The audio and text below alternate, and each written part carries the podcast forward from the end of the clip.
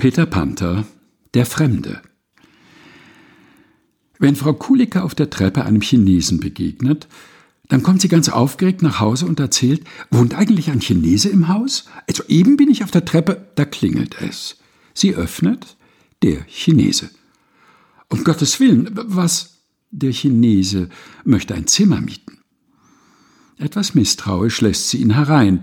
Der Chinese sieht sich das Zimmer an, es gefällt ihm. Er hat noch nicht das Berliner Guckauge für solche Dinge. Wäre ich dabei gewesen, hätte ich ihm einiges zeigen können. Er mietet, er zieht ein. Der Chinese wird ein unerschöpfliches Gesprächsthema. Der Chinese vertritt für Frau Kulicke China. Ungeahnte Möglichkeiten erwägt sie in ihrem Hirn. Opiumhöllen, ausgerissene Seeräuberzöpfe, kleine Geishas. Äh, die liegen bei Frau Kulicke in der chinesischen Schublade. Aber Inmitten dieses asiatischen Brodelns ist eines sicher. China und dieser Chinese. Das ist ein und dasselbe. Und Frau Kulicke ist nur eines von hunderttausend Exemplaren. Jeder Fremde vertritt für die meisten Menschen sein ganzes Land, seine Regierung und seinen Fürsten. Die Franzosen in Deutschland haben bekanntlich alle noch vor kurzer Zeit Privat- und Spezialaufträge von Herrn Poincaré gehabt. Die Deutschen vor dem Kriege waren Abgesandte des Kaisers. Auf jedem Russen lag früher der Abglanz des Zaren, den er vielleicht nie gesehen hatte. Der Fremde vertritt für die meisten Leute immer noch seinen Staat. Und keiner kommt auf den naheliegenden Gedanken, dass der Fremde zu Hause genauso ein unnützes, beiseite geschobenes Ding sein könnte wie der Betrachter.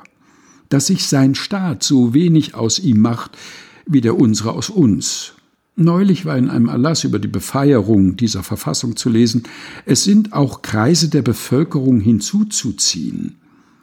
Jeder tut immer noch so, als käme der mächtige Volksgenosse eines völlig geschlossenen fremden Stammes zu uns und nicht der kümmerliche Bestandteil einer anachronistischen Gesellschaftsform.